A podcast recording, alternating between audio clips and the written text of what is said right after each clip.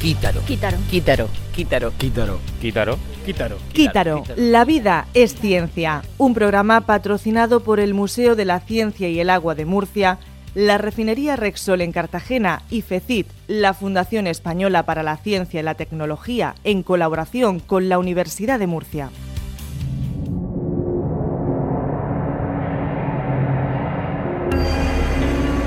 ¿De dónde venimos? ¿A dónde vamos? ¿Iremos en tren, autobús, avión u otro transporte?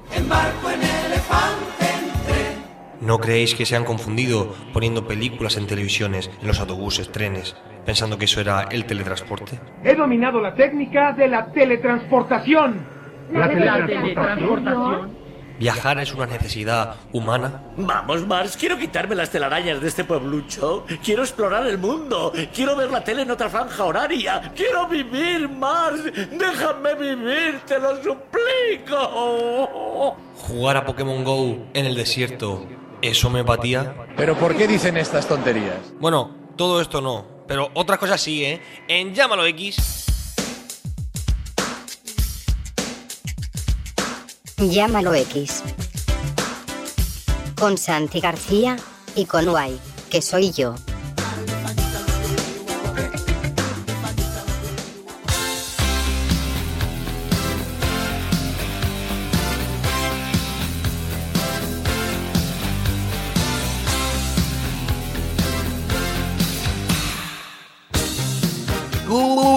Morning, hijos de la ciencia. Y si nos veo luego, buenas tardes y buenas noches. Estamos en Quítaro. La vida es ciencia y esto es Llámalo X.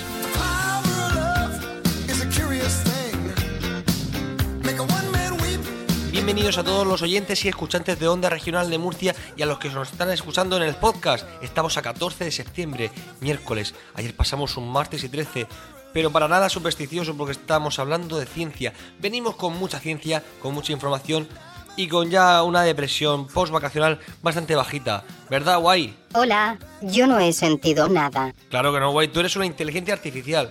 Eres adolescente, pero eso en una inteligencia artificial pues no se nota. Estoy bien programada. ¿Y tú qué tal, Santi? Pues gracias por preguntar, guay, ni que te lo hubiera escrito yo. Estoy muy bien, estoy muy bien porque este verano, como sabrás tú, hay que descansar. He tomado unas vacaciones y he viajado. Y vamos a hablar hoy de los viajes, del hecho de viajar, de esa necesidad que parece originada por la época de los nómadas. Parece que necesitamos movernos, parecemos partículas en movimiento constante. Vamos que te has ido lejos. Cuanto más lejos, mejor, guay. Pero no vamos a hablar del viaje, vamos a hablar del camino, porque caminante no camino, se hace camino al andar. Eso es de Antonio Machado. Sí, guay, y vamos a hablar del camino en sí. Empezamos este programa de Quítaro, la vida es ciencia, con los puentes de Königsberg. Nunca me has llevado allí. Ni yo he ido, guay. Es un juego matemático. Nos vamos a Kaliningrado, guay. A los puentes de Königsberg. Y tratamos un problema, el problema de los siete puentes de Königsberg. Es un célebre problema matemático resuelto por Leonard Euler en 1736. O sea que puedes estar tranquila. Vale, ya está resuelto. Sí, y su resolución dio origen a la teoría de grafos actual, con lo que Facebook organiza tu muro, con lo que Google organiza tu búsqueda. Königsberg es la ciudad de Prusia Oriental y luego de Alemania, que desde 1945 se convertiría en la ciudad rusa de Kaliningrado. Ah, ya decía yo que no lo encontraba. Claro, claro, claro. Esta ciudad es atravesada por el río Pregel, en ruso Pregolia, el cual se bifurca para rodear con sus brazos a la isla de Neifov, dividiendo el terreno en cuatro regiones distintas. Cuatro regiones que estaban antes unidas por siete puentes. De ahí viene el problema de los siete puentes. Pero esto es muy antiguo, ¿verdad? Bueno, no tanto guay. Esto se formuló en el siglo XVIII y consistía en encontrar un recorrido para cruzar a pie toda la ciudad pasando solamente una vez por cada uno de los puentes y regresando después al punto de inicio, tu casa. Esto se puede hacer con un mapa y un boli. Exactamente, guay. Pues este problema no tenía solución. Está, venga a investigarlo y venga a investigarlo. Hasta que llegó el matemático Euler, o Euler en alemán, y dijo, Nein, esto no tiene solución. Es un problema con siete puentes. No puede tener solución. Y lo importante no es que no tuviese solución, es que consiguió abstraerse de este problema para hacer algo general. Expliquemos esto un poquito.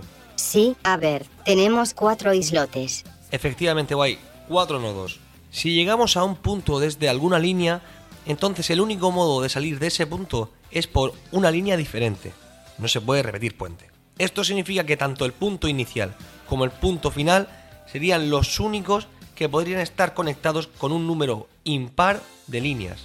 Si fuese un número par, la hemos liado. No se puede. Además, el requisito adicional del problema dice que el punto inicial debe de ser igual al del final. Por lo que entonces no podría existir ningún punto conectado con un número impar de líneas. Es complicado, pero con un dibujo se ve muy bien. Guay. Sí, sí, sí. Estoy aquí dibujando. En particular, como en este diagrama, los cuatro puntos poseen un número impar de líneas incidentes que entran a ellas. Entonces se concluye que es imposible definir un camino con las características buscadas en los puentes de Königsberg. Y además Euler concluyó, solamente puede haber un camino si los puntos intermedios están conectados a un número par de líneas. Pues ya tengo mis dibujicos para viajar. Muy bien, guay. Y es que las matemáticas parecen muy complicadas, ¿verdad? Pero no lo son tanto. Si nos paramos a pensar y no nos bloqueamos y no cerramos la puerta a las matemáticas, encontraremos un placer y un divertimento inaudito, mucho más que fútbol. ¿Dónde va a parar? Claro que sí. Y para esto vamos a escuchar a Adrián Paenza en una charla TED en Río de la Plata. Su charla se llama La puerta equivocada. Escuchad atentamente a Adrián Paenza, que es un sabio de las matemáticas.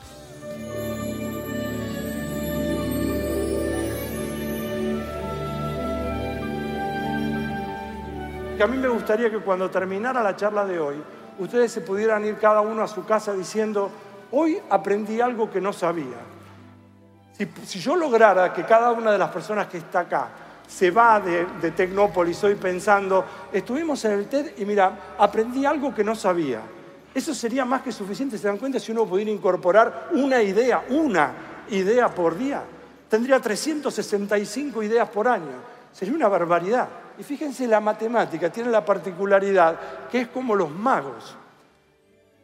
¿Por qué los magos atraen? ¿Por qué siempre un mago concita la atención de todos los adultos y de todos los chicos? Porque uno lo primero que quiere hacer es qué cosa? A ver cómo lo hizo. Uno quiere descubrir el, el truco. Uno sabe que la magia en sí misma no existe, pero quiere saber cómo lo hace. Es lo mismo que los detectives. La matemática no está toda descubierta. De hecho, se, descubre, se escriben en el orden de 200.000 teoremas por año. O sea, se cierran problemas en el orden de los 200.000 por año. Quiere decir que hay un montón por saberse que no se sabe.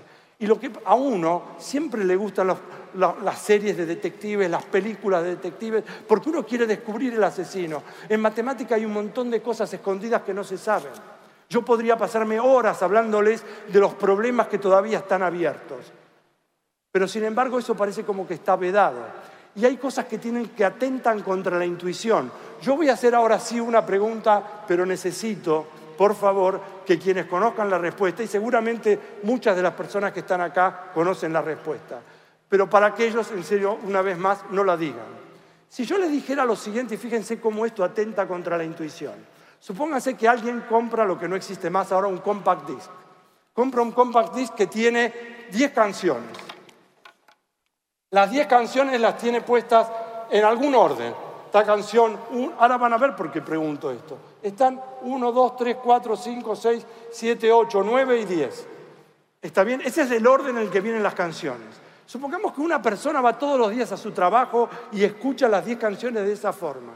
Pero un día dice, todos los, los- los que reproducen compact o lo que fuere tienen una función random. ¿Cuál es la función random? La que hace qué cosa con las canciones. La va eligiendo en forma aleatoria. ¿se- ¿Conocen eso, sí?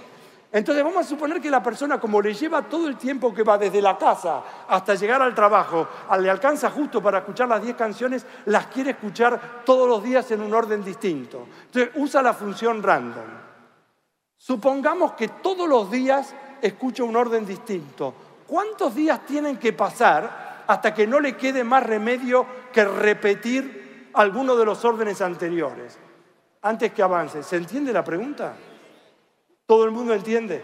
¿Cuántos días tendrían que pasar hasta que una persona que quiere escucharlas todos los días en un orden distinto no le quede más remedio que repetir? Fíjense, si fueran dos canciones, ¿cuántos días pasarían?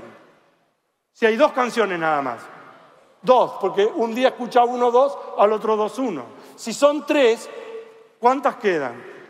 Ahora son seis, porque es 1, 2, 3, 1, 3, 2, 2, 1, 3, 2, 3, 1, 3, 1, 2 y 3, 2, 1. ¿Estamos de acuerdo? Son seis.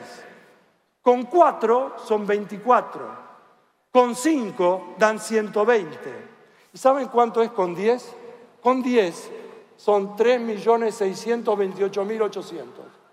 Está bien, para los que no se dice una barbaridad. Fíjense que la gente se muere antes de poder repetir el orden.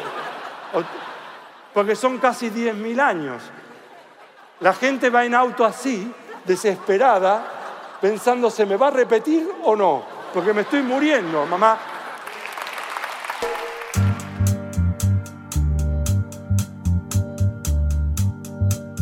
Y seguimos en septiembre, seguimos en Quítaro y seguimos aquí con la ciencia. Vamos a hablar ahora del problema del viajante. Seguimos viajando, Santi. Claro, está muy bien jugar con los caminos, está muy bien la teoría de grafos, pero vamos a viajar. Y tenemos un problema, queremos aprovechar el tiempo de nuestro viaje. Así que tenemos un problema, pasar por todos los sitios de una ciudad. El castillo, la catedral, el bar donde hacen las mejores croquetas del mundo, y cómo pasar por esos puntos usando la distancia más corta. La línea recta. Claro, eso sí tenemos dos puntos y no hay nada en medio, es la línea recta, muy bien, guay. Pero esto cuando tenemos muchos nodos no es un problema sencillo. Esto lo hace muy bien el GPS. Por ejemplo, el, el Maps de Google encuentra la distancia más corta entre distintas ciudades si se las ponemos. Voy a ir de Murcia a Barcelona, pasando por Madrid, Bilbao y después también quiero pasar también por Cuenca. Pues lo más lógico es que te diga, bueno, pues ve de Murcia a Cuenca, de Cuenca a Madrid, de Madrid a Bilbao y de Bilbao a Barcelona.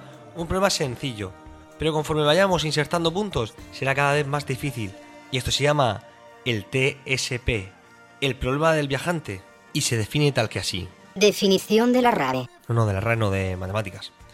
Dado un conjunto de ciudades conectadas por carreteras, se trata de diseñar la ruta más corta que saliendo desde un determinado punto recorra todas las ciudades y vuelva a dicho punto de partida. Vaya, se parece a lo de los puentes. Pero con una diferencia guay. Aquí importa la distancia. En el problema de los puentes solo importaba pasar por un puente. Ahora tenemos un componente que es la distancia. Es la diferencia entre la topología, donde no importa el tamaño. ¡Qué suerte! Y la geometría, que siempre viene dada con una medida. En un primer acercamiento a este problema Alguien podría pensar, y tiene razón, que para resolverlo basta comprobar todas las rutas posibles, intercambiando el orden de las ciudades visitadas y calcular la longitud de cada una de ellas. Pues sí, pues bien. Pues ya está. Guay, para ti sería fácil, pero el pequeño detalle es que esta solución solo sería posible con un número muy pequeño de ciudades. Para que nos hagamos una idea, si tenemos 100 ciudades que hemos metido, el número de rutas posibles es de 100 factorial. Y eso es muy, pero que muy, muy, muy grande. De hecho, un ordenador tardaría muchísimo tiempo en hacerlo. Es mucho más grande que el número de partículas elementales en todo el universo observable. Por lo tanto, este primer intento de solución lo vamos a descartar. Vale, vale. Yo tampoco lo puedo hacer. No, no, no, guay. ¿Qué hacemos entonces cuando no podemos encontrar la solución óptima ni siquiera con ordenadores? Pues tratar de buscar la mejor posible. Optimización, guay. ¿Sabes eso de a falta de pan? Buenas son torrijas. No, no, no es eso, guay, pero, pero también me vale. Para ello lo que se puede usar, por ejemplo, son los llamados algoritmos genéticos. Algoritmos que tratan de simular el proceso darwinista, mediante el cual la naturaleza consigue especies que se adapten a su medio. La selección natural. Efectivamente. Por ejemplo, lanzamos al azar cuatro caminos y recogemos los datos. El camino más corto entre los cuatro será seleccionado como el mejor entre los cuatro. Hasta ahí bien entonces cogeremos ese que es el mejor candidato, es el mejor gen, como el gen dominante. Y a través de ahí nos reproduciremos. Iremos intercambiando ciudades en ese camino para ver si por selección natural encontramos el mejor de todos solamente con una muestra de cuatro caminos. ¿Me has entendido, Guay? Sí, pero en la genética hay cosas raras. Stranger Things. Efectivamente, también están las mutaciones. Y el ordenador también hace esas cosas. Algoritmos genéticos simulan también la mutación de los genes. De vez en cuando, claro, estamos sesgados por un camino que hay que crear una semilla aleatoria, algo que pegue un salto que nos pueda conducir a una mejor solución por cuestiones del azar. Serendipia, guay. Entonces así es mucho mejor. Claro, guay. Así nos ahorramos un montón de cálculos y encontramos una de las mejores soluciones, o quizá la mejor, entre todas las posibles, incapaces de calcular por un ordenador. Me encantan los ordenadores.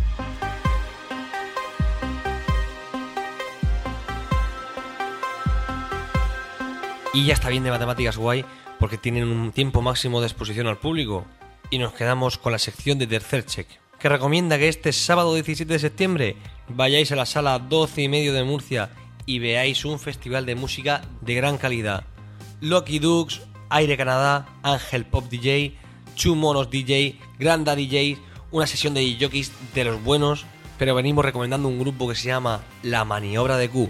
Así que pasadlo bien este fin de semana, sed buenos y que la ciencia os acompañe. Hasta la semana que viene, guay. Por inducción, N más 1. Y nos quedamos escuchando a la maniobra de Q con la canción Jugar con Fuego. adiós.